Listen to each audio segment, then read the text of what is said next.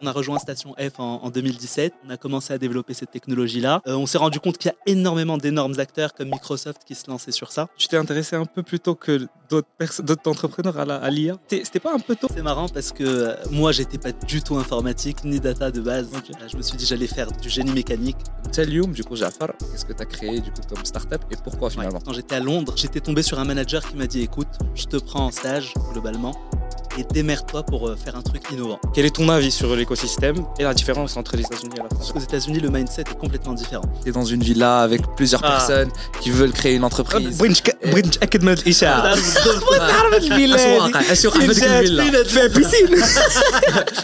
Au-delà de la partie purement scientifique et technique, dites qu'un un commercial. Mon N plus 2, il m'a dit Mais qu'est-ce que tu fous chez nous? casse-toi et va, va créer ta boîte. Et qu'HEC fait un échange à Berkeley. J'avais rencontré plein d'investisseurs et plein d'entrepreneurs. J'avais rencontré un investisseur et du coup, j'ai commencé à lui dire oui, dis-moi, etc. J'ai une idée sur les RH et tout. Il m'a dit, what you might want to say right now is, sir, I have a 30 million dollars opportunity. Do you want to be part of it? Ah, d'après, il m'a dit, je vais te dire, ouais, je veux être part of it. Jafar, wesh, qui inciter les jeunes, du coup, wesh, il te l'a, qu'ils entreprennent sur la tech au Maroc ما عندناش داك ريسك تيكين ماشي بحال زيتازوني عندنا داك ريسك افويدنس لا لا لا عندك هذا دير بحال الناس خذ ان جوب كلاسيك اتسيتيرا بور ايفيتي الريسك باقي عندنا داك اش بيقولوا الناس هذا تا با داك لو داك تيك ريسكس يو ليرن troisième épisode qui va être un épisode mixte. Le premier, il était euh, en français. Le deuxième, il était euh, blarbiya, donc en arabe. Et euh, le troisième, il va être franco-arabia. Comme ça, on, multiplie les plaisirs. Aujourd'hui, on a un invité exceptionnel qui est du coup Jafar.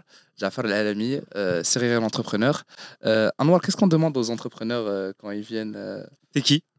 Et ism والنسب ورقم البطاقه الوطنيه لا كنت تقول شي هادشي بحال المقاطعه لا كنذاكر voilà on demande euh, de présenter en bref et qui d'où tu d'où tu nous viens Ouais, euh, voilà un peu ton vécu. Bah déjà merci beaucoup pour l'invitation. Euh, merci à toi. Bah écoute moi, euh, je suis né, j'ai grandi au Maroc, Marrakech, ouais. et du coup j'ai j'ai fait une filiale scientifique de base. Okay. après je suis allé à Compiègne, sais pas si vous voyez où c'est. Bien sûr. en Picardie. je connais l'UTC. Tu connais l'UTC, ouais, je connais l'UTC. Euh, en informatique. Euh, donc au début ingénierie générale, après je me suis spécialisé en informatique. Mm. Et, euh, et, voilà, donc je me suis dit hyper intéressant. En fait, c'est un peu la seule école en France où tu peux choisir tes matières. Tu T'as pas d'être le truc dire ouais, tu dois suivre avec le cursus et dire exactement les matières qu'ils veulent eux. Tu veux faire un peu de sociologie, un peu de droit, un peu de, de business, un peu de science. Tu peux faire un peu à la carte, comme tu veux. Euh, et surtout, le truc qui m'a intéressé, c'était euh, les échanges avec les États-Unis. Et c'est là où j'ai eu l'opportunité d'aller euh, à la frontière avec le Texas, donc Mexique-Texas, haute culture complètement, etc. Après, j'ai encore à, à l'UTC pour faire data, donc spécialité data. Mmh. et du coup, entre-temps, j'ai fait un échange donc à Princeton pour faire un premier stage chez Siemens. et après, je suis reparti à Londres pour vivre à Londres euh, pour faire Amadeus euh, Airline IT, donc euh, un truc où, j'ai dû gérer un projet end-to-end dans Natural Language Processing, côté data IA globalement. Ça fait après, je me suis lancé entrepreneur. Ouais. non, ouais, j'ai vu que tu t'es intéressé un peu, un peu plus tôt que d'autres entrepreneurs à l'IA. Ouais. Tu as une certif en IA vers 2016. C'était pas un peu tôt enfin, Toi, tu as un côté un peu visionnaire. Euh, c'est ça, j'ai l'impression. Enfin, je voulais t'interpeller par rapport à bah, ça. je vais te dire, en fait, c'est assez marrant parce que euh, moi, j'étais pas du tout informatique ni data de base. Euh, je me suis dit, j'allais faire du génie mécanique, rien à voir. Et en fait, Kan le gars, un Algérien, que j'ai rencontré le premier jour en fait, à mhm. l'UTC out of nowhere, j'avais oublié ma fiche du bac. Et il était allé la récupérer en me disant Hé, hey, Jafar, etc. J'ai dit Ouais, c'est moi. Et il m'a dit T'as oublié ta fiche du bac. Et en fait, le truc, c'est que c'était le fils du directeur de tout le génie informatique de l'UTC. Et il m'a dit, euh, mec, euh, qu'est-ce que tu veux faire, etc. Clé, ouais, euh, probablement mécanique, informatique, je comprends rien, ah. j'utilise l'ordinateur pour Facebook, pour YouTube maximum. Et il m'a dit, non, en fait, tu vas voir, c'est génial, le code, c'est pas si compliqué que ça. Et il y a plein de trucs sur la data. C'était en 2011, ça. ça fait hyper longtemps. Data, pour moi, ça disait rien du tout, je savais pas du tout ce que c'était. Ça fait chouïa, chouïa, j'ai commencé à m'intéresser. Il m'a dit, écoute, il y a plein d'opportunités pour faire plein de trucs.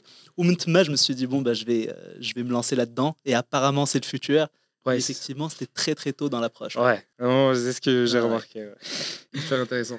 Euh, donc du coup, là, tu nous as, tu nous as donné un peu un, un, contexte de, de, la partie euh, études, etc. Et je pense que Anwar, euh, genre en mode très rapidement l'entrepreneuriat, tu t'es intéressé assez rapidement à ces sujets, sujets qui sont très reliés à chaque fois à la data, l'innovation, etc. Finalement, du coup, est-ce que tu pourrais nous, nous, retracer un peu, parce que là, tu nous retraçais le parcours études, qu'est-ce que tu as fait dans ta vie? Parce que, genre, nous, on a eu l'occasion de, de, creuser un peu plus le, sujet, de voir un peu, de faire des recherches un peu sur, sur toi et sur qui On sait que tu as, fondé quelques startups et tu as eu en quelque sorte euh, quand même un, parcours entrepreneurial qui est assez intéressant. Tell you, du coup, Jafar, qu'est-ce que tu as fait? Qu'est-ce que tu as créé du coup comme startup et pourquoi finalement? Bah, Écoute, moi du coup, quand j'étais. Euh, donc, je reprends exactement, je me suis arrêté tout à l'heure. Quand j'étais à Londres euh, avec Amadeus Airline IT, j'étais tombé sur un manager qui m'a dit écoute, je te prends en stage globalement et démerde-toi pour faire un truc innovant. Donc, j'ai commencé à réfléchir. Je me suis dit je vais faire un petit robot va en fait, tu vas lui parler, tu vas dire, euh, inspire-moi, j'ai envie de voyager euh, d'un endroit à un autre. Et mes données personnelles, c'est ça. C'est euh, j'aime bien le sport, j'aime bien sortir le soir, j'aime bien aller à la plage ou d'Ekchi. Donc en fait, le robot, il prend en compte énormément d'informations. Il les croise avec les disponibilités des voyages. Donc, il voit les prix des avions, quand tu arrives, le prix du Uber, quand tu arrives, en fait, est-ce que tu as envie d'être dans un hôtel ou là dans un Airbnb, etc. Donc, il prend plein d'informations il va checker dans les bases de données d'Amadeus. Mhm. si vous voulez, en fait, toutes les airlines, elles donnent leurs données à Amadeus. Et derrière, il sort le bon euh, vol et le bon voyage au bon moment pour la bonne personne. Et avec le truc optimisé, tout se fait en langage naturel. C'est-à-dire que tu lui parles, il, fait tout ça. Après, derrière, il te sort les trucs. Tu n'as qu'à appuyer sur la bonne proposition et tu achètes l'élément. Et en fait, après, je suis allé pitcher ça euh, à Air France, euh, KLM, etc., un peu tous les partenaires d'Amadeus. Et au-delà de la partie purement scientifique et technique, vous dites qu'un euh, un commercial, voilà, ça c'est les, les, grosses différences que vous allez avoir d'un point de vue compétitivité économique, etc., le business model, la courbe de croissance. Et en fait, mon N plus 2, il m'a dit, mais qu'est-ce que tu fous chez nous? Casse-toi et va, va créer ta boîte. Et c'est là où, du coup, je me suis dit que j'allais faire HEC. Donc là, j'ai rejoint HEC Entrepreneur, où là, incroyable expérience, tu arrives, euh, tu es avec une promo de 100 personnes, première semaine, tu vas marcher ouais, 100 km déjà pour, euh, pour connaître tout le monde, etc. Donc c'est assez particulier comme approche. C'est sérieux? Ah, ok, c'est réel. ouais, c'est vraiment ah. réel. Ils nous ont pris une semaine, ils ont dit allez euh, marcher ensemble, ouais, 100 km pour mieux se connaître globalement. Ok, à marcher ensemble. Ah, mais ça. ça. je pensais que c'était un marché par, par, relais en mode il y a des groupes de personnes à chaque fois et tu dois marcher pour euh, arriver. Et après, genre vraiment juste pour connaître les gens en fait. Ouais. Euh, sauf à partir de là, euh, je me suis dit, bon, ben, hyper intéressant, HEC, euh, ça te met tout de suite dans, dans, le vif du sujet, tu rencontres des entrepreneurs, tu, rencontres des investisseurs. Et première boîte que j'ai voulu créer, c'est une boîte dans les RH. Et là, j'ai rencontré mes deux cofondateurs là-bas, à HEC. et on s'est dit, bah, tiens, on va faire un projet d'école au départ juste pour tester. Et en fait, on avait tout de suite nos investisseurs qui étaient globalement un peu les apporteurs de l'idée. Euh, donc, euh, c'était le, CEO de Altedia, donc c'est un peu okay. la France, et euh, la DRH de Canal+, qui voulait absolument changer le monde des RH globalement, et le rendre beaucoup plus fluide, le rendre beaucoup plus, en fait, trouver la bonne personne au bon moment pour le, pour le bon sujet. Donc, on a rejoint Station F en, en 2017, on a commencé à développer cette technologie-là. on s'est rendu compte qu'il y a énormément d'énormes acteurs comme Microsoft qui se lançaient sur ça on s'est dit euh, deux options. Soit euh, on, vend la technologie le plus rapidement possible, soit on continue, on lève des fonds. On s'est dit, bon, pourquoi nous, why us concrètement Et au niveau timing, c'était pas top.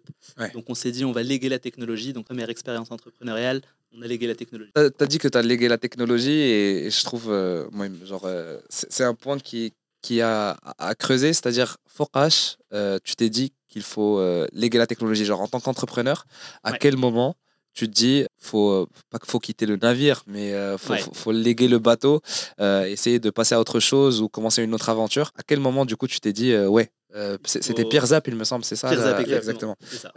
Pierre Zap, du coup, boîte RH, tu as mm. commencé, donc c'était un peu au, cadre des études, etc., qu'on va creuser par la suite mm. aussi. À quel moment tu te dis, ouais, ma boîte, bah, je te la laisse. Je pense que j'ai fait ma, ma, partie de l'aventure.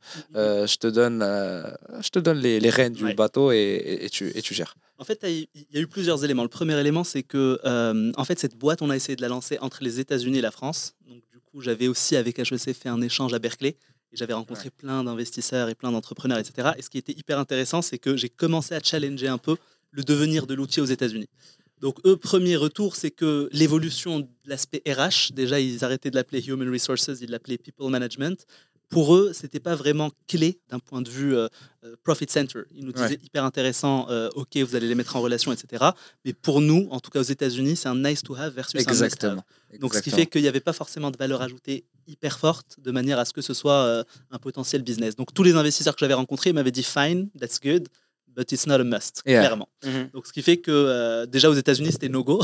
donc, c'est une problématique très franco-française où tu as besoin en fait de, des retours de tes pairs, donc des autres RH, pour leur dire écoutez, quand vous avez une telle problématique, j'ai n'importe quoi en RH, typiquement, tu as la GPEC, la gestion des compétences euh, des collaborateurs, tu as le coaching d'un manager qui ne sait pas virer ses collaborateurs, comment faire pour le virer, etc. Donc, tu as besoin en fait d'être en relation avec les bonnes personnes qui ont déjà eu ce type de choses à faire. Donc hyper intéressant, on s'est dit, OK, on va mettre en place une plateforme, on va essayer de mettre en place un certain nombre de choses. Idem, on s'est rendu compte que beaucoup d'interlocuteurs, surtout le cercle Oikos, globalement de tous les DRH de France, en fait, ils connaissaient les investisseurs qu'on avait. Donc ce qui fait que tous, ils te rencontrent, ils te disent, ah ouais, ça a l'air super cool, mais une fois que tu leur dis de payer, ben en fait, il n'y a pas de payeur. Ce qui fait qu'il n'y avait pas une willingness to pay assez importante de manière à ce qu'on lance le truc. Et derrière, tu avais la problématique de qu'on appelle la multiplication de plateformes. Eux, ils sont déjà sur plein de plateformes. Et là, tu arrives avec une autre plateforme en plus des 5-6 qu'ils utilisent tous les jours. Donc peut-être qu'un switch d'ailleurs ou, un pivot qu'on aurait pu faire, c'était que ce soit un plugin dans la plateforme existante plutôt que de créer une plateforme complètement à part entière. Et en fait, au fil de l'eau, avec toutes ces, tous ces éléments-là, en fait, à un moment donné, tu te dis est-ce que ça vaut vraiment le coup d'innover et de sortir sur quelque chose qui est réellement nice to have sans willingness to pay? Et en fait, le vrai besoin, c'était pas forcément un vrai besoin. Il n'y avait pas une pain, c'était pas un mhm. pain killer ce qu'on proposait. C'était plus une vitamine. Quand tu regardes un peu vitamine et pain killer en termes de boîte, c'était pas une innovation où euh, tu avais euh, une explosion de, voilà, et, cette réflexion-là, de, le, débat entre nice to have, must have, etc., que tout entrepreneur finalement a au début de sa startup ou même mm. pendant sa startup, de, quand, quand, il rencontre les, les, les potentiels clients, etc. Wesh tu l'avais à de la réflexion avec tes cofondateurs, tu l'avais à HEC, etc. Genre, tu vous disiez que euh, non, ça reste intéressant à creuser parce que finalement, on le voit, hein, il y a énormément de nice to have qui sont assez connus, qui se sont développés et qui ont un market, etc. Mais bon, euh, si je pense si on voit des stats, potentiel d'un must-have, il est beaucoup énorme que celui d'un nice, to have pour euh, évoluer en tant que startup, etc. Donc, toi, est-ce que tu avais de la réflexion à dire que ça sera Alors oui, on l'avait parce que, surtout Berkeley, il parlait beaucoup. En France, les gens commençaient à parler du MVP, Minimum Viable Product. Et en fait, aux États-Unis, on parlait de MVB, Minimum Viable viable business. Donc, ils te disent en fait ce qu'il faut faire, en fait, c'est même ta plateforme, tu dis aux gens, elle existe. En fait, tu exécutes, tu vois concrètement, est-ce que derrière, tu as you get the check, en fait, c'est ça la validation d'une pain, c'est est-ce que quelqu'un est prêt à payer ou pas. Euh, et c'est qu'à partir de ce moment-là que tu commences à dire, bon, il y a peut-être un, une vraie pain quelque part et on, et on, peut la résoudre. Ce qui est hyper intéressant dans notre approche, c'est qu'en fait, on a eu euh, une logique très, euh, très marque blanche. C'est-à-dire que tout ce qu'on développait, on s'est dit, on va créer une sorte de technologie qui, in fine, pourra être effectivement une réponse à ce problème-là, mais pas que dans le cas où on pivotait en fait. Donc en fait, ça voulait dire quoi? C'était en fait, on s'est dit au-delà de cet aspect purement RH, la vraie problématique elle est au niveau du knowledge management. C'est-à-dire que dans une boîte, c'est hyper compliqué en fait de trouver la bonne personne qui a déjà vécu la même chose que toi ou la même pain ou trouver la bonne personne. Donc la problématique est beaucoup plus large que ce qu'on ciblait nous concrètement. C'est pour ça qu'après, quand on a légué la technologie, en discussion avec Sodexo, avec mmh. Altran, etc. Et tu te rendais compte qu'en fait, c'était pas du tout applicable qu'au RH. C'était applicable, par exemple, à, chez Altran, tu as une nouvelle mission de conseil qui arrive. Ben, en fait, quel est le consultant le plus à même à répondre à une telle problématique qui aurait déjà travaillé sur un, sujet A ou là un sujet B. Et en fait, tu as tout un scoring en big data qui fait que derrière, il va te dire il faut absolument que tu staffes cette personne-là sur ça. En même temps, tu faisais de l'optimisation des intercontrats, parce qu'un intercontrat, ben, un consultant, ça te coûte de l'argent, ça ne te rapporte pas de l'argent, donc problématique. Et en fait, tu avais toute cette optimisation-là et toute cette, euh, tout ce scrapping des données, plus le leveling, qui est un autre sujet, à partir d'un CV et d'un certain nombre d'expériences. Comment tu dis que euh, une personne A ou là, une personne B est plus qualifiée pour une mission donnée, alors que c'est que du natural language processing. En fait, tu as plusieurs problématiques qui font que c'est hyper compliqué. Donc, nous, de la technologie, le cœur en fait, qu'on a développé, en fait, c'est applicable à 10 000 autres use, cases, ce qui fait qu'on a pu sortir notre épingle du jeu. Donc, on n'a pas su identifier la bonne pain pour euh, le bon product market fit. Par contre, on a construit une technologie qui est hyper intéressante en interne dans une boîte. C'est pour ça qu'on l'a vendu à une boîte qui l'a utilisée en interne pour ses collaborateurs. Ok, nice. Du coup, c'est devenu un must-have. Euh, c'est devenu un must-have interne, voilà. Ah ouais, voilà, c'est le but un peu. voilà, c'est le but un peu. C'était pas euh, la licorne, mais. If it's a nice, nice to have for us, it's a must-have uh, for someone C'est ça. ça. Euh, moi, du coup, j'avais une question tu as été en France et tu as entrepris en France, du coup. Et après, tu as été en échange aussi aux États-Unis. moi, j'ai une question en général sur la hype. En France, comment tu vis ton expérience entrepreneuriale et le fait que tu as été aux États-Unis Comment tu as vu ça? Enfin, Comment tu as vu. Euh, euh, quel est ton avis sur l'écosystème et la différence entre les États-Unis et la France Surtout, surtout que tu as été à, Berkeley. À Berkeley Innovation. Euh, pour moi, genre, surtout le, diplôme entrepre genre, entrepreneuriat extra là-bas, genre, c'est pas que c'est mystifié quand même un peu, mais ça reste quand même assez mystifié légendaire en quelque sorte, dans le sens où on se dit, euh, t'es dans une villa avec plusieurs personnes qui veulent créer une entreprise.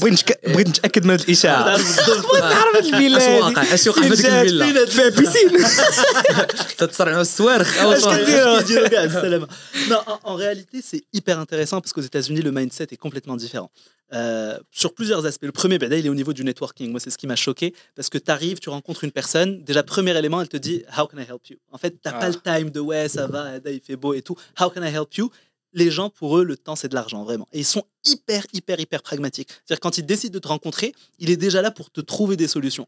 Moi, j'étais avec eux, euh, on avait rencontré pas mal de personnes à la Silicon Valley. En fait, il prend son téléphone et pendant que tu parles, il te dit I just introduced you to a person that you must meet tomorrow. Via LinkedIn ou via what? Euh, non, très souvent email. Ok. Euh, hi. Euh, en même temps que tu es en train de parler Ouais, alors c'est ça. C'est robotisé. jusqu'au bout. Genre c'est robotisé en mode. C'est limite robotisé, c'est ça. T'as un 500 personnes, t'as un 500 personnes. Le gars il multitask, il t'écoute et en même temps il rédige. non mais franchement ils sont hyper bons là-dessus, donc c'est hyper hyper cool le networking. Par contre ils doivent juger que t'es bon parce que derrière peut pas obtenir parce que c'est son réseau et c'est hyper hyper important le réseau. Donc pour eux c'est une manière vraiment de, de, de, maîtriser le réseau. Et de la logique qui est très différente par rapport à la culture française, c'est que eux le réseautage, euh, il y, a un livre qui est absolument incroyable qui de Marc Granovetter qui s'appelle The Strength of the Weak Ties. Eux, ils croient en les liens faibles. Que pour eux, en fait, il faut multiplier d'un point de vue carrière et professionnel et entrepreneuriat les liens faibles, connaître quelqu'un qui connaît quelqu'un qui connaît quelqu'un. C'est pour ça qu'ils te font des intros facilement pour justement nourrir ce réseau en ah. fait de liens faibles versus en France où tu vas plutôt travailler ton réseau de liens forts, qualitatif, qualitatif et hyper restreint et c'est beaucoup plus complexe en fait de créer du lien. Ouais. Euh, et eux, pour eux, c'est beaucoup plus simple en fait de connaître quelqu'un qui connaît quelqu'un qui va t'ouvrir les portes dont tu as besoin en fait. Et c'est pour ça que ça va hyper vite. Par contre, derrière, c'est plus difficile de construire des vraies relations de confiance avec X ou Y. Mais pour le coup, d'un point de vue business, c'est brillantissime. Donc ça a ses avantages et ses inconvénients. Exactement. Ça, c'est vraiment le premier truc que j'ai identifié. Deuxième élément très différent aussi aux États-Unis, c'est la notion d'argent c'est beaucoup plus simple en fait de lever des fonds clairement. Alors aujourd'hui, il y a un certain contexte qui fait que euh, pour autant, en fait, c'est en fait, tu parles vraiment de cash très facilement. Je me rappelle, j'avais rencontré un investisseur et du coup, j'ai commencé à lui dire oui, dis-moi, etc. J'ai une idée sur les RH et tout. Il m'a dit What you might want to say right now is, Sir, I have a 30 million dollars opportunity. Do you want to be part of it? Et d'après, il m'a dit Je vais te dire ouais, je vais être part of it. Comment je vais avancer, etc. En fait, c'est, ils parlent vraiment que profit center, cost center, profit center, cost center. Ils n'ont pas de time, ils vont hyper vite là-dessus. Ça peut paraître très, euh, très robotisé et, très speed, globalement, d'un point de vue purement européen ou la marocain. Euh, mais c'est hyper efficace. C'est hyper efficace. Et donc, ce qui fait que pour ma prochaine boîte, juste après que j'ai lancé Bonaparte, euh, juste après Peers Up dans, dans, dans, l'immobilier, ce qui était absolument incroyable, c'est que honnêtement, on était en France pendant deux mois on était toujours sur la même idée. On savait pas encore si c'était pain ou, si c'était euh, un must-have ou un, nice-to-have. On est parti aux États-Unis. En cinq jours, j'ai jamais de ma vie autant appris. Incroyable. Mhm. Tu es à Menlo Park, tu rencontres les différents euh, investisseurs. Onset Venture, c'était le premier qu'on avait vu. On était venus, on a présenté euh, Bonaparte, ce qu'on veut faire concrètement et tout. Genre, ils étaient en train d'écouter, de prendre des notes et tout. Et ils nous disent, d'ici 2010, alors directement, euh, c'est pas du tout ce que vous voulez faire. This is exactly what you don't want to be doing. I know this startup that did that and uh, it was a failure, etc. Donc hyper rapide, il te donne tout de suite des feedbacks et il te dit voici les personnes que tu vas rencontrer. Si jamais tu as le go et la validation de monsieur A, madame B, euh, monsieur C, Ad revient vers moi. Ça veut dire qu'en fait, tu auras validé un certain nombre de choses. Ne viens même pas en fait me voir ou ne va même pas voir Sequoia et compagnie avant d'avoir craqué ces éléments-là. MVP. MVP. non mais genre vraiment, et, et, même pas MVP, même dans l'architecture et la conception de ton business, en fait. Ton business plan, il va pas durer très longtemps si tu vas dans ce sens-là. Ils sont hyper pragmatiques, ils vont hyper vite là-dessus. Ça, c'est les deux trucs vraiment qui vont marquer aux États-Unis et qui vont hyper vite, sans parler des soft skills public speech, euh, les gens parlent hyper bien, les gens sont hyper confiants, euh, t'as pas peur de dire exactement ce que tu penses. exactement. Alors que là, quand tu parles trop fort, ils te disent ouais. ils disaient le mec, je connais ça. Ouais, je suis Exactement. Mais J, ça match plus avec ta, ton énergie. Ouais, c'est ça. Ça match plus. Ça beaucoup plus. Et t'as ramené de la culture. C'est ça, Ok, ok. Et pour revenir, du coup, Bonaparte, elle est me du coup de pitcher pour des investisseurs américains. Est-ce que c'est aussi pour aller te faire challenger par, comme tu as dit, des personnes qui s'y connaissent, etc. Parce que Bonaparte, il me semble, au début, c'était genre c'était pour le marché européen-français, non? Ouais, alors en fait, Bonaparte, on arrive au début, juste après Peers Up, je rencontre un gars qui était un ancien d'HEC, qui avait une vingtaine d'années de plus que moi, qui me dit écoute, il faut qu'on révolutionne l'immobilier, on va prendre un café. On se dit ok, est-ce qu'on bosse ensemble ou bosse pas ensemble? Ok, moi j'ai l'aspect un peu tech, euh, data, etc. Lui, il avait lancé une boîte en 2011 qui avait explosé. C'était la plus grosse levée de fonds française en 2011 à l'époque, euh, dans un truc de dating, rien à voir avec, avec l'immobilier. Euh, on s'est dit bah tiens, en fait, on se complète hyper bien. Lui, c'est un génie du marketing. moi, je, suis passionné par l'innovation, etc. Il y a moyen qu'on crée un truc génial.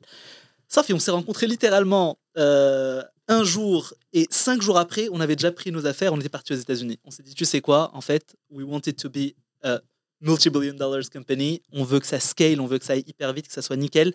On a pris nos clics et nos claques, on est allé aux États-Unis. On a commencé par New York, on est allé voir euh, Customer Bank, plein de, de, financiers, etc., qui étaient dans son réseau. Derrière, on est allé à la Silicon Valley, on a revu tous mes contacts de Berkeley et compagnie. Et là, c'était hyper intéressant, ça allait super vite. Euh, et, donc, du coup, c'est là où on s'est fait challenger sur un certain nombre de choses. On est revenu en France, donc les fameux deux mois où on avançait, mais euh, de manière assez, euh, voilà, assez bancale, on va dire. On repart là-bas justement pour pitcher un certain nombre d'acteurs. C'est là où on va très, très, très vite.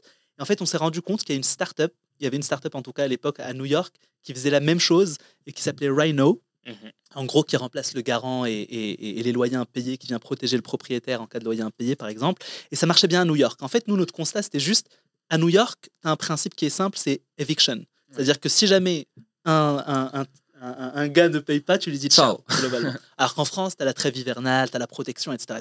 Donc en France, un propriétaire, ça lui parle beaucoup plus, une assurance qui vient te couvrir en cas de loyer impayé et de dégâts locatifs. Tu payes le truc, et t'es tranquille. Sauf que nous, c'est même pas tu payes le truc, parce qu'il y a la garantie de loyer impayé. Nous, c'est le locataire qui te paye ton assurance. Donc, ce qui fait qu'en tant que propriétaire, tu fais rien.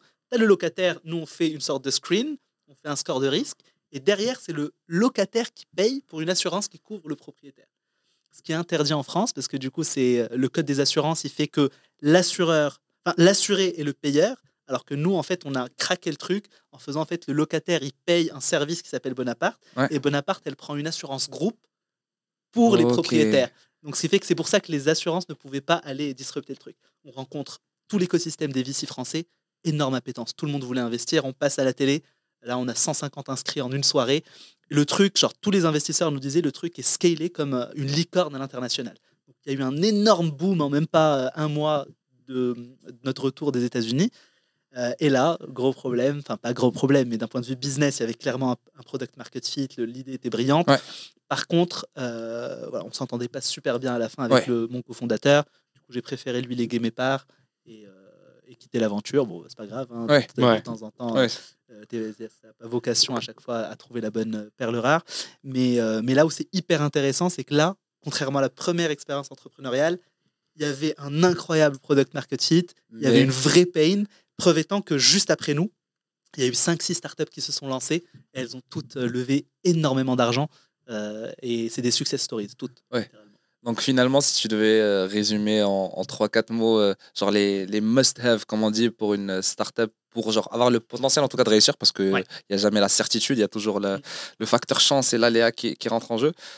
c'est quoi les, les, les, trois facteurs? Parce que tu as parlé de must-have, tu as, parlé, as parlé de pas mal de choses. Donc pour, pour toi, c'est quoi bah, Pour moi, il y a plein de choses. Déjà, un, il faut être absolument passionné parce que l'aventure entrepreneuriale est hyper compliquée. Donc si tu n'es pas passionné chaque matin et tu te dis, euh, je veux vraiment me donner à fond et je vais craquer ce système, au bout d'un moment, et puis ça fait je trouve un CDI ou ça fait. Deuxième élément, si jamais tu es solo founder, euh, la question ne se pose pas, mais si tu es euh, cofondateur, il faut vraiment, vraiment trouver la bonne personne euh, qui soit complémentaire, idéalement, euh, parce que sur des sujets différents, parce qu'après, derrière, si on fait la même chose, on se marche dessus, c'est un problème. Et sincère aussi. Euh, et sincère, exactement. Il faut vraiment qu'il y ait un vrai match. humain. Je pense que c'est vraiment fondamental. Et derrière aussi, pouvoir itérer le plus rapidement possible sur le marché pour voir si c'est un must-have ou, un nice-to-have, voir si ça match vraiment et get the check. Quoi. Il faut vraiment que les gens payent parce que les gens adorent te dire ouais, ton idée est super, mais ça vaut, ça vaut ce que ça vaut. Quoi.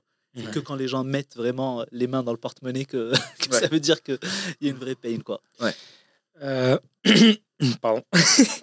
Euh, moi, je voulais aussi te poser une question sur, euh, enfin, sur l'essence, sur les raisons qui t'ont poussé à te lancer dans l'entrepreneuriat en général. Est-ce qu'il y avait un membre de ta famille qui faisait ça? Qui, voilà, qui t'a inspiré et qui était successful niveau business peut-être? Ou c'est plutôt enfin, une personne, une personnalité publique euh, je sais pas, euh, en ce moment, il y a la hype de euh, Elon Musk, tu connais. Et voilà, c'est pour savoir plus qu'est-ce qui t'a vraiment attiré. Parce, que, parce que tu nous as parlé de, de ton. t'aimes l'innovation, Zizélik, genre, tu vois, passionné, créer des choses, etc. Mais finalement, est-ce qu'il y a, personnellement parlant, est-ce qu'il y avait quelque chose d'autre qui te motivait à, créer, genre, des, des, des, bébés, des bébés entreprises pour du coup les, les, voir grandir, etc. Bah écoute, il y, a plusieurs, euh, il y a plusieurs éléments. Le premier déjà, c'est que bah, j'ai vu mon père effectivement qui était lui-même entrepreneur, mais pas du tout dans, le, dans, dans, l'innovation et tout ça, euh, plutôt dans l'agriculture, euh, enfin ah. entrepreneuriat purement à la marocaine. ma mère dans un autre typologie d'entrepreneuriat, plutôt marketing. Elle avait travaillé chez Yves Rocher, après dans une, dans une boîte marocaine qui s'est étendue en MENA, etc. Donc autre typologie d'entrepreneuriat plutôt intrapreneuriat. Euh, et moi, je me suis dit, bah, en fait, j'ai eux, ce qu'ils n'ont pas du tout, c'est l'aspect euh, innovation, technologie ou d'Akshi. Moi, c'est vraiment ce qui me passionnait. Et je me suis dit, c'est vraiment le gros déclic, c'était Amadeus, où je me suis dit, mais en fait, tout ce que je viens de créer par rapport à le robot, etc., et que je suis allé pitcher moi-même à, Air France, concrètement, qu'est-ce qu'Amadeus a apporté à toute cette innovation et à ce rachat de la technologie qui a été fait par Air France? Mais En fait, rien. Je me suis dit, ce qui est hyper intéressant, alors au-delà de cette passion pour la techno, etc., en fait, c'est de pouvoir trouver une vraie pain et de pouvoir mener le projet end-to-end. Et aussi, et c'est là où l'aventure humaine est hyper intéressante, quand tu commences à travailler avec une équipe, quand tu commences à manager, etc., je trouve ça juste passionnant de pouvoir tirer le maximum des personnes et qu'elles s'épanouissent, un, et mmh. que deux, tu, tu leur permets d'exploser leur potentiel d'un point de vue humain et, et, constituer une équipe qui va hyper loin. Ça, je trouve ça vraiment top aussi. Donc, c'est صاد ديال امادي وصلي. اللي دار فينا الخير وشنا.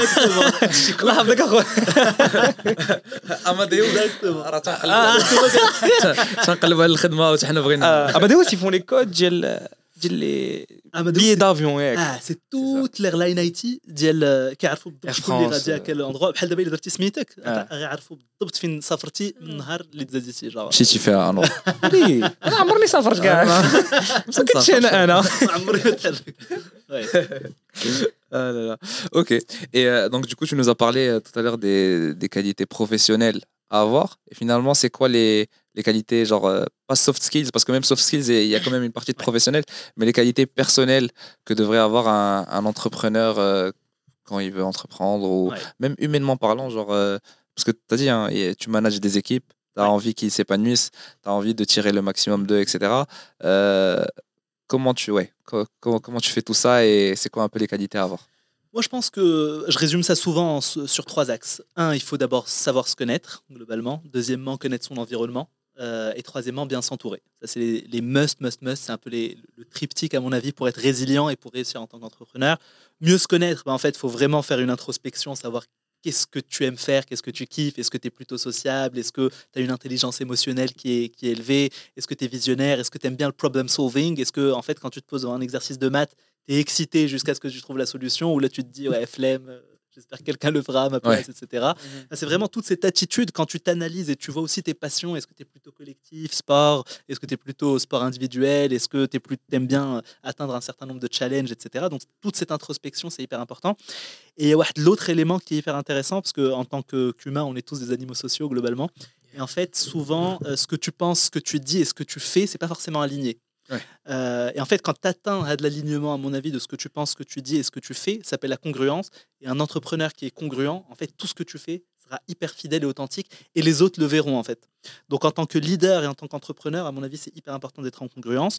Deuxième élément, c'est de savoir s'entourer. Bah, le network, le fameux Strength of the Weak Ties dont on parlait tout à l'heure, euh, et qui est, bah, en fait, j'ai besoin euh, typiquement de m'entourer de personnes euh, qui seront, qui seront hyper bons en finance, par exemple, qui sauront lever des fonds, faire une belle stratégie, d'autres qui seront plutôt tech, d'autres qui seront des brutes en, growth marketing et qui sauront tout de suite te positionner en, avec du blitz scaling hyper, hyper puissant et, stratégique. Et de l'environnement, pourquoi? Parce que tout business a un timing et savoir concrètement est-ce que c'est le bon timing pour lancer un business, est-ce que euh, euh, comment évolue l'écosystème, euh, est-ce qu'aujourd'hui les investissements où est-ce qu'ils vont, quels sont les secteurs porteurs, etc. Une fois qu'on a dit ça, à mon avis, tu arrives à craquer le bon truc au bon moment. Parfait. ouais. pour la suite, est-ce que Jafar, tu arrives à, à, avoir un équilibre entre ta vie personnelle et la vie de start-upper On connaît, c'est en moyenne, toi, tu passes combien de temps dans ton taf? C'est 50 euh, heures euh, par semaine? Bah ouais, plus dans les 70 euh, à peu ah, près. Ouais. Donc on a le bon chiffre. c'est ça. Non, franchement, tu. Bah, après, il faut se passionner. Mhm. Il faut plus voir. Déjà, il faut, il faut se donner du temps, ça c'est sûr. Il ne faut pas non plus avoir zéro frontière. C'est hyper important de se mettre une frontière et de se faire some me time concrètement avec ta copine ou ta femme aussi, tes enfants si tu en as, euh, avec tes amis. Enfin, c'est hyper important, la famille, voyager un peu. Enfin, cet équilibre, il est fondamental. Après, libre à chacun, bien sûr, de donner plus ou moins euh, de, force ou de poids à la vie pro. Euh, et c'est ça qui est hyper intéressant en entrepreneuriat, c'est que derrière, en fait, tu t'éclates quelque part. Donc pour moi, ça rentre un peu dans le me-time aussi, d'essayer de craquer des éléments, d'essayer d'aller plus loin possible, d'avoir des idées. Tiens, et si je contactais tel et tel CEO de telle boîte pour pouvoir potentiellement prendre un café? Du coup, en fait, tu mêles un peu les deux. Tu prends un café au soleil et en même mhm. temps, tu avances professionnellement et tu crées du lien globalement. Donc c'est il faut jouer un peu sur, à mon avis, un peu tous les, tous les fronts, mais il faut pas être que business, business, business et mettre sa vie on hold globalement, juste pour avancer, parce qu'en fait, les chances sont infimes pour réussir pour devenir euh, la prochaine euh, scale-up qui va mmh. exploser tout. Euh, il y a quand même une grosse part de risque. Donc, mettre sa vie on hold et 5 ans où tu es à fond et après derrière, tu échoues, c'est bien l'échec et t'apprends, etc. Mais tu te dis, mais pourquoi j'ai pas avancé aussi sur les autres volets de ma vie? Il n'y a pas que le volet professionnel, oui. aussi le volet perso, etc. Il y a tout un équilibre. Et je pense que c'est important d'avoir ça en tête et c'est vrai qu'en tant que first entrepreneur, tu l'as pas vraiment en tête et tu mises tout dessus. Tout, mhm. tout, tout, tout, Surtout quand tu enchaînes l'expérience. Tu as enchaîné euh, Pirza, Bonaparte, euh, là du coup avec la tour média, etc. Genre, euh, une, sorte de projet entrepreneuriat, etc. Donc du coup, finalement, toi, du coup, tu aimes faire quoi dans ton temps libre? Genre, est-ce que tu as, as, des. Parce que le fait d'être serial entrepreneur, c'est une passion. Ça, ça, ça, on peut pas, on peut pas te l'enlever. Euh, quand tu enchaînes les, les, les entreprises ou les, les, projets, en tout cas, euh, c'est que tu aimes faire ça et c'est que tu vas, quand tu vas faire ça, euh, comme on dit, Inch'Allah. Euh, mais est-ce que tu as des trucs que tu aimes faire à côté, juste pas moi, du sport, la musique bah, En fait, c'est hyper intéressant parce que je pense que plus, plus en fait ton rythme entrepreneurial et professionnel est, est, hard et est très poussé, plus tu as besoin du même niveau, à mon avis, d'énergie dans ta vie perso. Donc, ce qui fait que dans la vie perso, typiquement, bah, euh, là, pour le coup, j'avais fait mon premier semi-marathon euh, il y a à peu près mmh. six mois. Mmh. Là, le next step, ce serait le marathon. En fait, tu essayes de d'aller, à mon avis, au maximum, push the limits, globalement. Think outside the box, aller le plus loin possible. Euh, donc, ça, c'est des choses que j'aime beaucoup. Voyager, c'est juste génial et, tenter de nouvelles expériences euh, euh, qui sortent du, quotidien, ça, c'est, ça, c'est excellent. typiquement, l'été dernier, j'avais fait le chemin de Saint-Jacques, Santiago de Compostela, et on avait marché 300 km. tu marchais en moyenne 40 km jour sous le soleil, tu te réveilles à 5 heures du mat, tu marches, tu y vas, et c'est une méditation incroyable. Euh, et t'essayes d'aller le plus loin possible sur tous les volets en fait. Et, ça, je trouve ça hyper intéressant. Et quoi, le truc, euh, je sais pas si vous avez lu euh, The, Miracle Morning. C'est un livre qui est génial qui te dit, tu travailles sur tes saviors. Ouais. sur tes saviors, c'est quoi? En fait, c'est même tu te réveilles le matin et un déjà côté spirituel, ou là tu médites, tout ouais. c'est hyper intéressant. Euh, le A, c'est euh, euh, l'affirmation. Tu te dis concrètement qu'est-ce que tu veux être, qu'est-ce que tu veux faire? Tu vois, ça paraît ridicule, hein, mais c'est important, spirituel. Genre, Mais l'affirmation, si tu veux, as, la partie spirituelle, c'est le premier S. Ensuite, tu as A, l'affirmation. Derrière ta V, c'est la visualisation, comment tu te visualises. Tu prends ton temps et tu te dis comment je me vois dans 5 ans, en fait. Mais tu te vois, tu te vois vraiment sur un yacht ou là, juste dans une campagne, libre à chacun de vouloir être ce qu'il veut par la suite. Euh, et ensuite, tu as la partie sport, c'est hyper important aussi. Euh, tu as la partie read euh, and write aussi. Donc, tu as un peu tous les éléments qui font qu'à mon avis, tu trouves un certain équilibre euh, personnel. Mm. Et euh, voilà, ensuite, toute la partie, bah, comme je disais, soit femme, soit enfant, soit ami, soit la partie, parce qu'on est des animaux sociaux. Donc, voilà.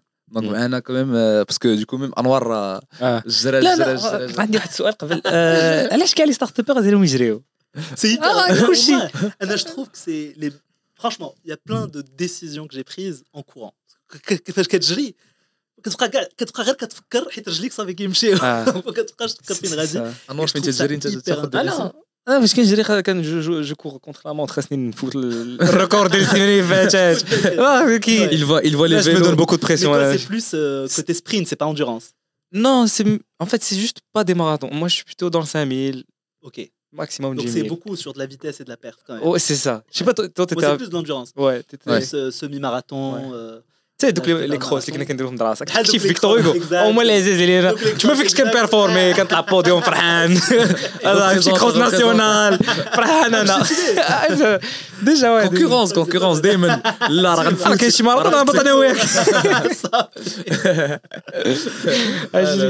Et du coup, finalement, semi-marathon, ça va T'avais réussi Ouais, non, franchement. C'était pas dur Tu t'étais préparé avant Mon truc, c'était. Ouais, parce que du coup, c'est ouais, le truc qui est génial. Bah, du coup, tu faisais du fractionné, tu vois. Ouais. dire très vite, ensuite tu t'arrêtes, ensuite très vite, ensuite tu t'arrêtes, ensuite tu fais plus, des plus longues distances. Il y a une préparation qui est, qui est vachement cool. Moi, mon but, c'était juste de le finir, de pas m'arrêter du tout, du tout, du tout. Et de le finir, premier milestone. Après, après, tu t'habitues. Le chemin de Saint-Jacques aussi, ça m'a poussé à marcher beaucoup, etc. Ça fait next step euh, marathon, ça c'est un autre, euh, un autre délire, je pense. Moi, je me rappelle, moi, genre, j'avais fait un semi-marathon quand j'étais plus jeune, genre au lycée, et euh, j'avais fait aucune préparation. Et Khali, genre, genre mon, mon, oncle, etc., il m'a dit, ouais, viens, on va faire un semi-marathon, c'était le semi-marathon de Casablanca, etc. À la fin, ben, je peux t'assurer que je pense j'ai, mais tu me genre, j'ai pas marché pendant une semaine. Ah, oui, ah, fin de Je Là, il faut, il faut se préparer, ouais. C'est chaud sinon. Donc, du coup, prochaine fois, préparation. Oh, ouais en gros, pour moi, avant les études, quand je faisais la course ou je faisais du sport et je poussais mes limites, je me disais, euh, euh, c'est un peu similaire à ce que je peux faire aussi à l'école. ou pousser aussi ses limites. En fait, dès que كنوحل في شي ورقه كان هذا كنقول وانا كيفاش كندير في الجزره نزير راسي وهذا نفس حاجه غندير في هذه الورقه هذه واخا سي ديفيسيل با لا ميم شوز ابري شاكان واحد لانتيليجونس فوالا Euh, notre podcast, il s'appelle Moroccan Mavericks euh, pour, pour une raison qui est, qui est assez logique, c'est que on est marocain, tu es marocain. Euh, et donc, euh, on aime bien parler du Maroc et aussi de nous, la vision, genre qu'est-ce qui se passe aujourd'hui euh, Est-ce qu'il y a des startups Est-ce qu'il y a de l'investissement Et comment ça va évoluer tout ça Toi, je pense que tu as eu énormément d'expérience à l'étranger, ce qui est énorme. Est-ce que tu as un peu un regard de ce qui se passe au Maroc aujourd'hui, en termes que soit de réglementation, de création de fonds, de véhicules d'investissement, etc. et est-ce que c'est quelque chose voilà, qui, t'intéresse? Clairement, c'est, je pense qu'il y a énormément de choses à faire au Maroc. Ben, quand tu analyses sur les derniers mois, les dernières années, il y a énormément d'éléments de l'écosystème qui sont en train d'émerger. Euh, au niveau investissement, au niveau euh, start-up, tu le vois aussi. JTEX euh, à Marrakech récemment. Tu, tu, commences à voir une émergence d'un certain nombre de mmh. choses qui font que mmh. on veut investir, on veut mettre en place un certain nombre d'éléments et d'atouts ben, pour, pour le Maroc. Mais quand tu compares juste par rapport à l'Afrique, mine de rien, on est encore un peu à la ramasse quand tu analyses avec le Nigeria, South Africa, Kenya et, et l'Égypte. Euh, mais vraiment, les quatre ados, ils sont beaucoup, beaucoup plus, plus gros. C'est-à-dire que tu as, euh, je pense, l'année dernière, il y a eu à peu près plus de 200 millions d'investissements juste pour, euh, Nigeria. pour les startups. versus Maroc-Tunisie, où tu es autour des 5 millions. Allez, ça va jusqu'à 10 millions max. en termes de levée ouais, En fait, Tunis, ce dont je parlais, ils ont surtout, encore plus maintenant Un peu plus, mais en fait, c'est parce que c'est euh, facilité par la réglementation. Ah, euh, ils ont un truc qui s'appelle le Startup euh, Act, où donc du coup, en, plus on en parlait hier pendant le, deuxième épisode. en gros, pendant 5 ans, tu n'as pas besoin de payer l'impôt sur, le, sur le revenu ah, quand, tu crées, ouais, quand tu crées une startup et tout. Donc il y, a des choses qui facilitent la création de startup. Et en vrai, tu le vois aussi. Genre, moi, malheureusement, j'ai jamais travaillé en venture capital ou quoi en Afrique ou au Maroc. Mm. Mais quand je parle à des personnes qui, dans lesquelles ils travaillent, bah, ils voient les hubs dont tu as parlé, mm, mm. Nigeria, Afrique du Sud, euh, l'Égypte aussi, euh, la, Tunisie aussi. Mais euh, le Maroc, il est à la ramasse. Mais comme tu as dit, c'est en train d'évoluer petit à petit. Tant que ça évolue, c'est le principal. carrément bien évolué depuis. Mais c'est pas mal, non, c'est excellent. Bah, typiquement, la réglementation, ça, ça, arrange énormément de choses. Moi, j'ai vu la différence entre juste créer une boîte en, en même pas 5 heures aux États-Unis, au Delaware, si tu veux, alors qu'en France, ça prend déjà une semaine et encore, si euh, le, greffe avance aussi vite que tu veux avancer, au Maroc, ça prend encore plus de temps. Tu as Marrakech aussi euh, Marrakech, ça, va prendre un peu, un peu moins de temps. c'est clair, ça prend beaucoup plus de temps, mais euh, il faut changer beaucoup de choses, même les mentalités, même la prise de risque. Mais euh, risk taking, ماشي بحال aux États-Unis, عندنا داك risk avoidance, لا لا لا عندك هذا دير بحال الناس خذ un job classique etc pour éviter le risque. باقي عندنا داك اش بيقولوا الناس هذا tu n'as pas داك le داك take risks you learn etc. ما عندكش هاد voilà تلاح في الماء صافي. T'as pas t'as pas encore le mindset, je pense que ça joue aussi. Après dans l'écosystème, ouais, bien sûr que si, si derrière c'est exempté d'impôts, tout le monde va se lancer là-dessus. En France mine de rien, euh, tout le monde sait que tu peux entreprendre en étant au chômage et derrière, euh, l'État te paye. Ça dérisque la situation un minimum. pendant deux ans, mal de trucs ouais, pendant deux ans, tu as un salaire en quelque sorte, tu peux subvenir à tes besoins. pour entreprendre. Ouais. C'est juste génial. Et si on avait l'écosystème comme ça qui fait que tu restes quand même euh, assez safe, on va dire, pour créer de la valeur, c'est excellent. Après, oui, c'est vrai que quand tu es dans un écosystème comme euh, euh, aux États-Unis, Silicon Valley, Stanford, Berkeley, Menlo Park avec tous les investisseurs, d'autres entrepreneurs dont tu peux tirer des, des, des leçons, etc. Au Maroc, bah, tu n'as pas ça. En fait. Tu as très peu d'entrepreneurs dont tu peux apprendre. Euh, finalement, chaque marché est différent. Le marché marocain, il est spécifique. Même si tu demandes à un entrepreneur français ou américain. C'est sûr. Bah, il y a des pays qui sont spécifiques à l'Afrique. Exactement. c'est hyper spécifique. Euh, mais je pense qu'on va dans le bon sens et il faut continuer à investir. genre, est-ce que, est que tu vois finalement des, des, des patterns similaires? Parce que genre tout à l'heure genre euh, les États-Unis c'est industrialisé les gens euh, euh, yeah I'm gonna send him an email and he'll get contact bref etc en France c'est que ça commence à arriver un peu plus genre c'est pas industrialisé encore mais genre ça commence à devenir mature en termes de maturité et le Maroc un peu moins du coup en, en, ordre chronologique. Mais est-ce que tu vois qu'il y a des patterns similaires entre bah, ton expérience aux États-Unis, ton expérience en France, et toi aussi ta vision par rapport à, à Maghreb? Est-ce que tu penses qu'il y a des choses, parce que tu as raison, hein, c'est des marchés différents, mm. donc du coup, il euh, faut répondre différemment aux, choses, mais est-ce que finalement il y a des, des choses intrinsèques genre, euh, qui sont assez similaires? En fait, ce que je, ce que je trouve absolument incroyable au Maroc, c'est euh, une vraie connaissance en fait quand on veut s'y mettre euh, sur les éléments technologiques, les développeurs, les euh, la le maths, le maths, hmm. même les. Là, je pense que, alors je sais plus si c'est d'actualité ou qu'il y avait énormément d'applications sur Google Play où le Maroc c'était un des pays qui produisait le plus d'applications en, volume. Ça me choque pas. Et c'est juste incroyable. et tu te dis, les talents les finalement aujourd'hui aux États-Unis, un développeur ça coûte hyper cher en France. D'abord, les États-Unis commencent à avoir euh, leurs ingénieurs en France et la partie business aux États-Unis, euh, parce qu'en France, c'est moins cher. Alors, dis-toi, au Maroc, c'est encore moins cher et tu as des ressources qui sont absolument brillantes. Donc, on a la matière grise. Qui est le vivier. Est le vivier. Donc, ce qui fait que derrière, il a les structures avec, etc. Je pense qu'on peut aller beaucoup plus loin. Donc, ce qui fait que, euh, à mon avis, au Maroc, ce qui serait vraiment bien, c'est de capitaliser sur l'humain. L'humain, il faut lui mettre à disposition l'écosystème pour avancer. Il faut qu'on puisse aussi communiquer aux jeunes.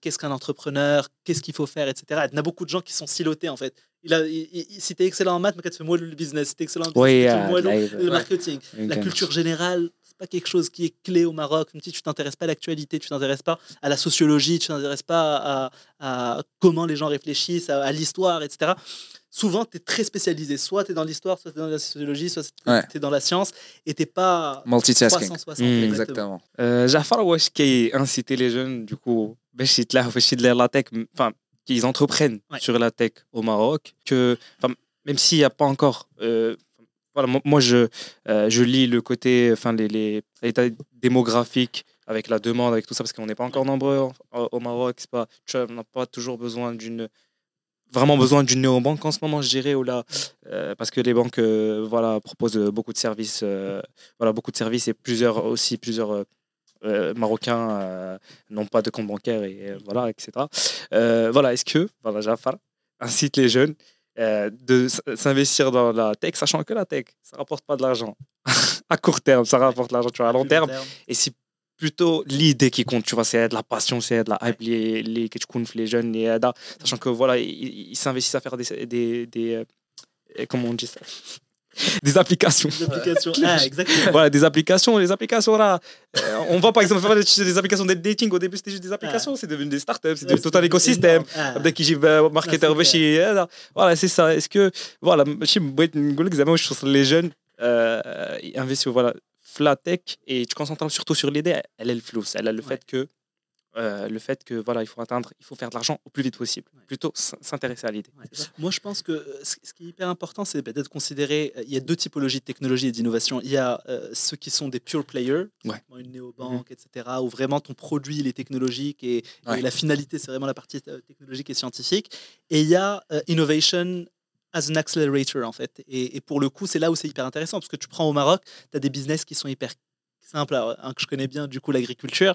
Tu vois, mais la technologie, l'idée, c'est pas de remplacer l'agriculture. L'idée, par contre, c'est d'avoir la technologie comme étant un accélérateur. Si tu as des sondes, par exemple, qui vont capter euh, pour la plante, minéraux, est-ce qu'il lui faut plutôt de l'azote pour de la vigueur, est-ce qu'il lui faut plutôt de l'eau, est-ce qu'il lui faut plutôt de trucs, etc. Et automatiser les vannes, automatiser euh, l'apport en sels minéraux, etc. Tu vas pouvoir capter aussi avec de la data, est-ce que j'ai de Deda qui te mange le fruit avant même qu'il fasse le Donc, ce qui fait que tu arrives à collecter avec ce système big data justement un certain nombre d'informations, automatiser les decision making et en réalité au lieu de prendre euh, je sais pas, une structure de 50 personnes pour qui te gère tout ça, bah, en fait tu gères ton business, tu, crées de la valeur, tu vas beaucoup plus vite. Donc à mon avis, même si effectivement l'économie elle n'est pas purement digitale ou là à digitaliser, l'idée c'est pas de tout automatiser juste pour automatiser. Par contre, on peut faire en sorte que l'innovation accompagne le pays pour qu'on aille encore plus vite et qu'on crée plus de richesses quoi. Voilà. Donc euh, le point, c'est la création de valeur. c'est ça, exactement. les next steps, les... euh, Est-ce qu'à un moment donné, donc là, tu as créé du coup une, une startup en France, euh, tu as créé une startup, euh, genre, en tout cas, tu l'as pitché américaine et genre, tu as, fait en sorte qu'elle commence à grandir américaine, tu l'as légué, et ensuite là, tu recommences un autre projet en France, etc.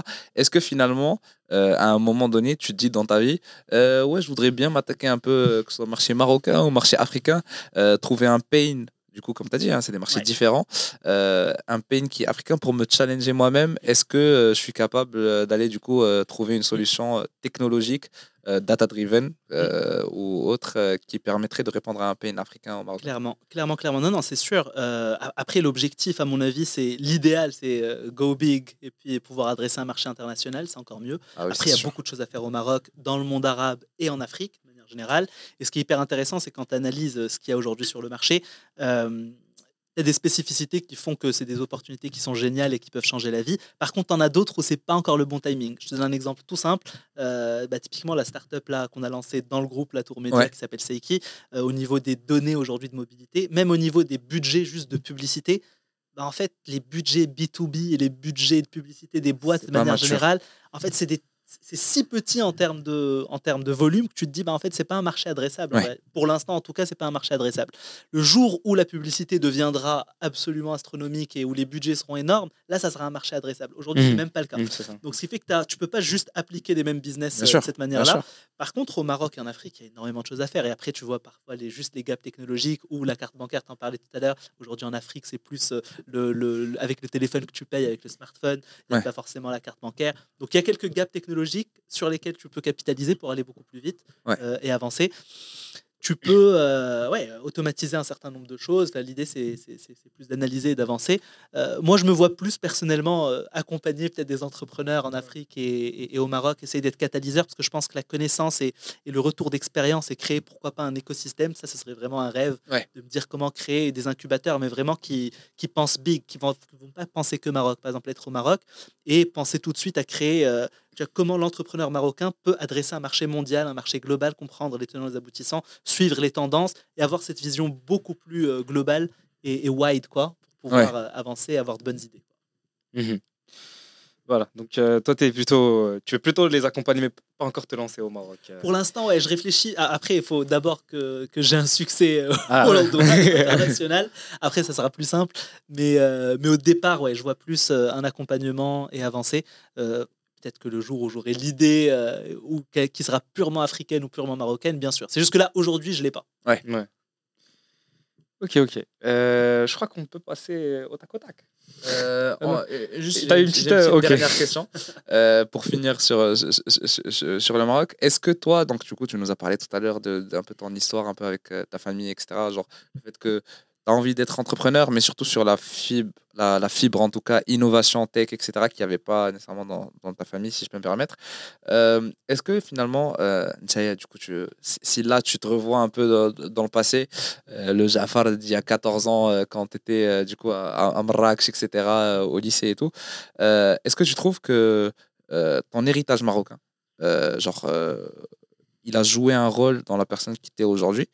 Euh, c'est le cas pour certaines personnes, c'est le cas pour, ce, n'est pas le cas pour d'autres. C'est, totalement normal. Hein. L'influence culturelle, elle peut, elle peut soit être là, soit, soit ne pas être. Euh, en tout cas, c'est, un spectre. Euh, mm. Elle peut soit être à 100%, soit à 10%, soit à 5%, etc. dans, ta, dans ta personne, dans ta façon de faire les choses, dans ta façon de, humainement parlant, mm. dans ta façon dont tu parles aux gens, le fait que, je sais pas moi, tu as la tchatch, le fait de te dire Ah, fais le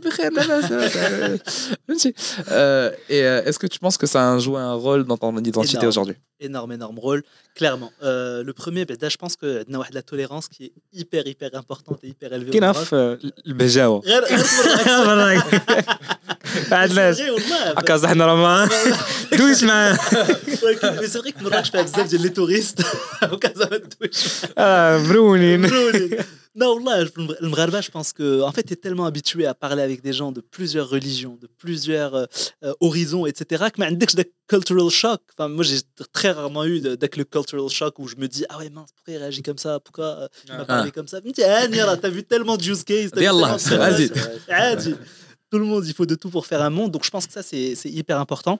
après, donc, tu as de la partie purement tolérance, tu as la partie aussi, je pense, euh, intelligence émotionnelle. Dima quand une famille, elle dit que la culture un peu tribale, un peu mmh. groupale, pas hyper individualiste. Donc, ce qui fait que donc, ce qui fait que tu deviens, à mon avis, ben, tu as tout ce qu'il faut pour être un bon leader qui est empathique, qui comprend les gens, etc. Et ça, c'est hyper important en tant que leader et manager parce que finalement, les autres, ils doivent se dire Ah ouais, il me donne tout l'écosystème pour que je aille le plus loin possible. Et en tout cas, des trucs, je pense que c'est très, très, très culturel non? Pour aller aussi vite que ça. Euh, donc, je pense que c'est les deux éléments principaux. Ok, je trouve que c'est une très belle note pour, euh, pour ah. clôturer. euh, si tu veux, euh, là, ce qu'on a préparé, ouais. euh, ce qu'on aime bien faire à chaque fois, à chaque fin d'épisode,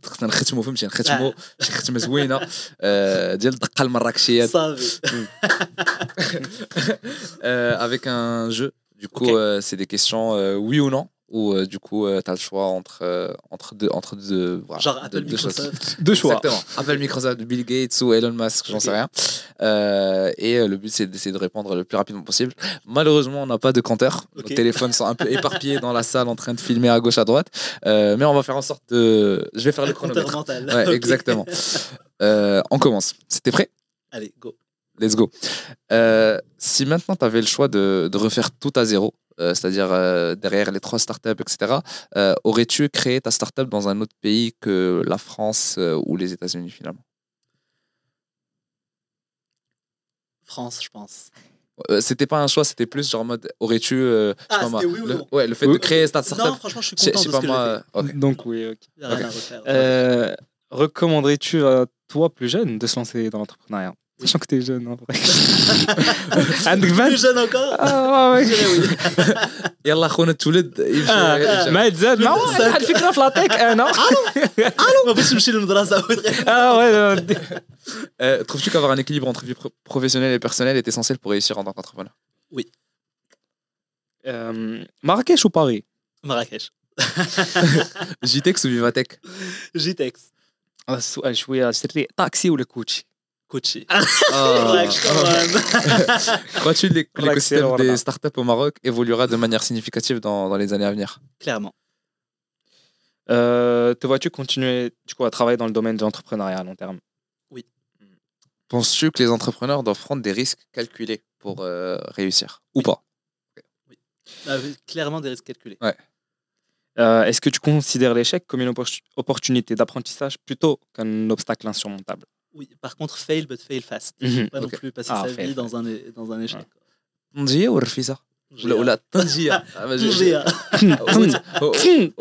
وانت يدير لك صح احسن مني كاينش هاد الهضره ما كاينش لا اسمح لي Et tu es convaincu que le Maroc a le potentiel de devenir un hub en Afrique régional, régional des startups tech Régional et continental, clairement. Excellent. Et enfin, enfin, enfin, est-ce que bah, ce podcast t'a plu? Est-ce que tu as aimé l'expérience de d'échanger avec nous? Bravo. Et incroyable au niveau des questions, au niveau du setup, au niveau de l'orga. Ouais. Big up à la régie. Hein. Big up à la régie. Anas. Anas Aouad dans le building. Anas Aouad, on mettra les... le gang gang. C'est nickel, bravo. Bah, écoute, merci énormément. Vraiment, c'était un plaisir, de, de t'avoir. Euh, énormément de choses, on a appris énormément de choses dans un court, euh, court euh, piece of time en quelque sorte, la de temps. Euh, bah, je tiens à remercier bah, toutes les personnes qui écoutent notre podcast.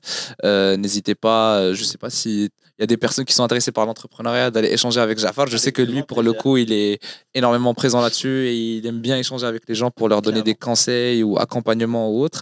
et sinon. مور اه انا عندي واحد واش ديما كنقولها في الاخر لونج لايف موراكل مافريكس مرحبا مرحبا والف مرحبا يلا بسلامه يا لا بروجين بسلامه